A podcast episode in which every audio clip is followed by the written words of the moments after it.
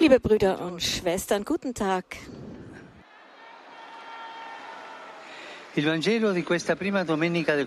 Das Evangelium des ersten Sonntags der Fastenzeit zeigt uns Jesus in der Wüste, als er vom Teufel versucht wird. Teufel bedeutet Spalter. Der Teufel will immer Spaltung. Und das ist es auch, was er mit der Versuchung Jesu beabsichtigt. Schauen wir also, von wem er ihn trennen will und auf welche Weise. Von wem will der Teufel Jesus trennen? Kurz vor der Versuchung, als er von Johannes im Jordan die Taufe empfing, wurde Jesus vom Vater mein geliebter Sohn genannt und der Heilige Geist kam in Gestalt einer Taube auf ihn herab. Das Evangelium stellt uns also die drei göttlichen Personen vor, die in der Liebe vereint sind. Und nicht nur das, Jesus selbst wird sagen, dass er in diese Welt gekommen dell'unità ist, um auch uns an der Einheit zwischen ihm und dem Vater teilhaben zu lassen. Der Teufel dagegen tut das Gegenteil. Er tritt auf den Plan, um Jesus vom Vater zu trennen und ihn von seiner Sendung abzubringen, für uns die Einheit zu erwirken. Er spaltet immer. Sehen wir uns also an, wie er dies zu tun versucht. Der Teufel will die menschliche Verfassung Jesu ausnutzen, der schwach ist, weil er 40 40 Tage lang gefastet ha hat und Hunger hat. Der böse Geist versucht dann, ihm drei starke Gifte einzuflößen, um seine Sendung der Einheit zu lähmen. Diese Gifte sind Abhängigkeit, Misstrauen e und Macht. Zunächst das Gift der Bindung an die Dinge, an materielle Bedürfnisse. Mit überzeugenden Argumenten versucht der Teufel, Jesus zu suggerieren. Du bist hungrig. Warum sollst du fasten? Höre auf dein Bedürfnis und stille es. Ne. Du hast das Recht und die Macht dazu. Verwandle. Steine in Brot. Das ist die erste Versuchung. Dann das zweite Gift, das Misstrauen.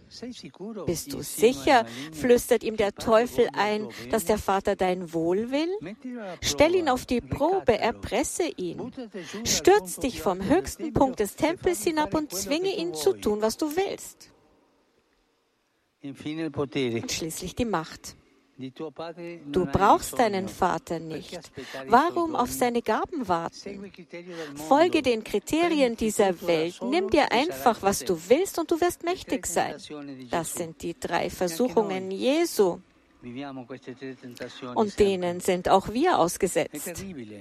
Das ist schrecklich, aber so ist es auch für uns. Abhängigkeit von materiellen Bedürfnissen, Misstrauen und Machthunger,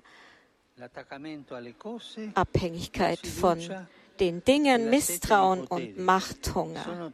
Das sind drei weit verbreitete und gefährliche Versuchungen, die der Teufel nutzt, um uns vom Vater zu trennen, uns das Gefühl zu geben, nicht einer des anderen Bruder oder Schwester zu sein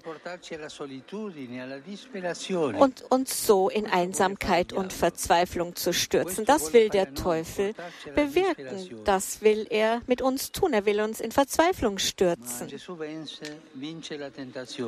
Aber Jesus widersteht der Versuchung. Und wie? Indem er es vermeidet, mit dem Teufel zu streiten und mit dem Wort Gottes antwortet.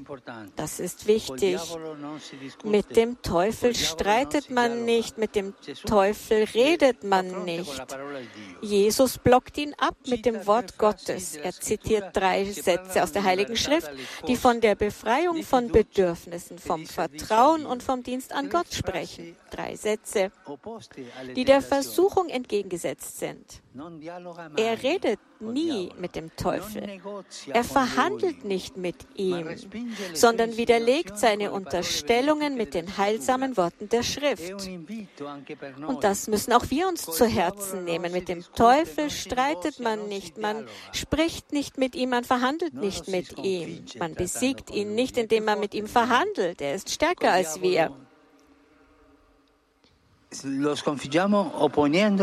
Wir besiegen den Teufel, indem wir ihm im Glauben das göttliche Wort entgegensetzen. So lehrt uns Jesus, unsere Einheit mit Gott und untereinander gegen die Angriffe des Spalters zu verteidigen. Das Wort Gottes ist die Antwort Jesu auf die Versuchungen des Teufels. Fragen wir uns also, welchen Platz nimmt das Wort Gottes in meinem Leben ein? Greife ich in meinen geistlichen Kämpfen auf dieses Wort zurück? Wenn ich mit einem Laster, einer immer wiederkehrenden Versuchung konfrontiert bin, warum suche ich mir dann nicht einen Bibelvers, der auf dieses Laster antwortet? Und wenn die Versuchung dann an mich herantritt, kann ich ihn sagen, ihn beten und auf die Gnade Christi vertrauen. Probieren wir es. Es wird uns aus, es wird uns helfen.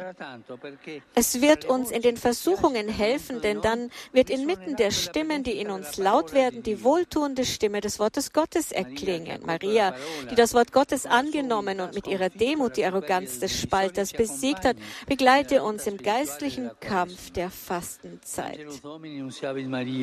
Et concepit de Spiritu Santo. Ave Maria, grazia plena, Dominus tecum, benedicta tui mulieribus e benedictus fructus ventris tui, Iesus. Sancta Maria, Mater Dei, ora pro nobis peccatoribus, nunc et in hora mortis nostre. Amen.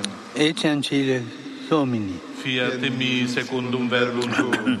Ave Maria, grazia plena, Dominus tecum, benedicta tui mulieribus e benedictus fructus ventris tui, Iesus. Sancta Maria, Mater Dei, ora pro nobis peccatoribus, nunc et in hora mortis nostre. Amen. E verbum caro factum est. Et habitavit in nobis. Ave Maria, grazia plena, Dominus tecum, benedicta tui mulieribus e benedictus fructus ventris tui, Iesus. Sancta Maria, Mater Dei, ora pro nobis peccatoribus, nunc et in hora mortis nostre. Amen. Ora pro nobis, Santa Dei Genitrix. Ut digni efficiamur promissionibus Christi, Grazie a Tua, in questo Domine, mentibus nostris infunde, ut angelo annunziante, Cristi fili Tui, incarnazione coniovium, per passione meius et crucem, a resurrezione gloriam perducamur, per Christum Dominum nostrum. Amen. Gloria Patri et Filio et Spiritui Sancto. Sicut erat in principio, nunc et semper, et in saecula saeculorum. Amen. Gloria Patri et Filio et Spiritui Sancto. Sicut erat in principio, nunc et semper, et in saecula saeculorum. Amen. Gloria Patri et Filio et Spiritui Sancto. Sicut erat in principio, nunc et semper, et in saecula saeculorum. Amen. Pro fidelibus defuntis, requiem aeternam dona eis Domine. Et lux perpetua luceat eis. Requiescant in pace. Amen. Sin nomen Domine benedictum. Et hoc nunc et usque in saeculum. Aiutorium nostrum in nomine Domini. Qui fecit caelum et terram. Benedicat vos omnipotens Deus, Pater, et Filius, et Spiritus Sanctus. Amen. Amen.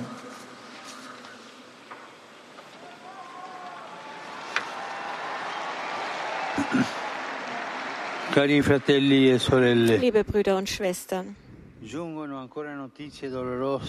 schmerzhafte Nachrichten erreichen uns aus dem heiligen Land viele getötete Menschen, auch Kinder. Wie kann man diese Spirale der Gewalt unterbrechen? Ich erneuere meinen Appell, dass der Dialog über den Hass und die Rache siegen soll. Und ich bitte, ich bete zu Gott für die Palästinenser und die Israelis, dass sie den Weg zum Frieden finden sollen mit Hilfe der internationalen Gemeinschaft. Ich bin auch sehr besorgt über die Situation in Burkina Faso, wo es weiterhin terroristische Anschläge gibt. Ich bete für die Bevölkerung dieses geliebten Landes, dass die Gewalt die Hoffnung auf Demokratie und Gerechtigkeit nicht zunichte machen wird. Heute Morgen habe ich mit Schmerz erfahren von dem Schiffbruch vor der Küste Kalabriens in der Nähe von Crotone. 40 Tote wurden bereits geborgen, darunter viele Kinder.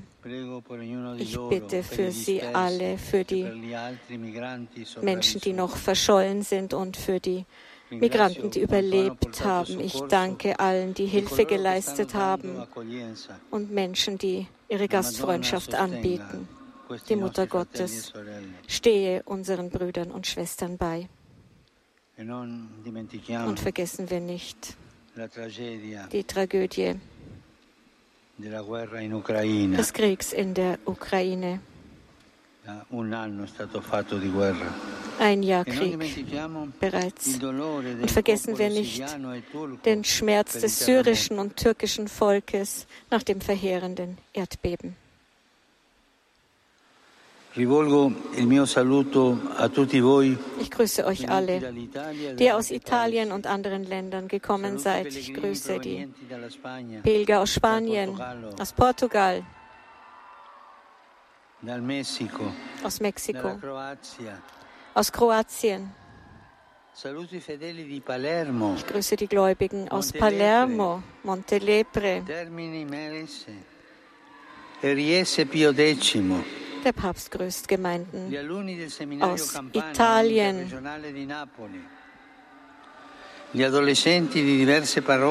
Verschiedene Pilgergruppen, die heute hierher auf den Petersplatz gekommen sind. E. Er grüßt Firmlinge und Kommunionkinder aus italienischen Gemeinden. Accolgo l'Associazione Italiana Donatori di Organi. Und der Papst grüßt die Mitglieder der italienischen Vereinigung für Organgewebe und Zellspenden, die ihr 50-jähriges Jubiläum feiern können und dankt ihnen für ihren Dienst zur Förderung des Lebens. Und Papst Franziskus grüßt nun auch alle Menschen, die gekommen sind, um an den Internationalen Tag der seltenen Krankheiten zu erinnern, der am 28. Februar gefeiert wird. Man dürfe nie vergessen, kranken Menschen die Liebe Jesu spüren zu lassen. Euch allen einen gesegneten Sonntag. Bitte vergesst nicht für mich zu beten. Gesegnete Mahlzeit und auf Wiedersehen.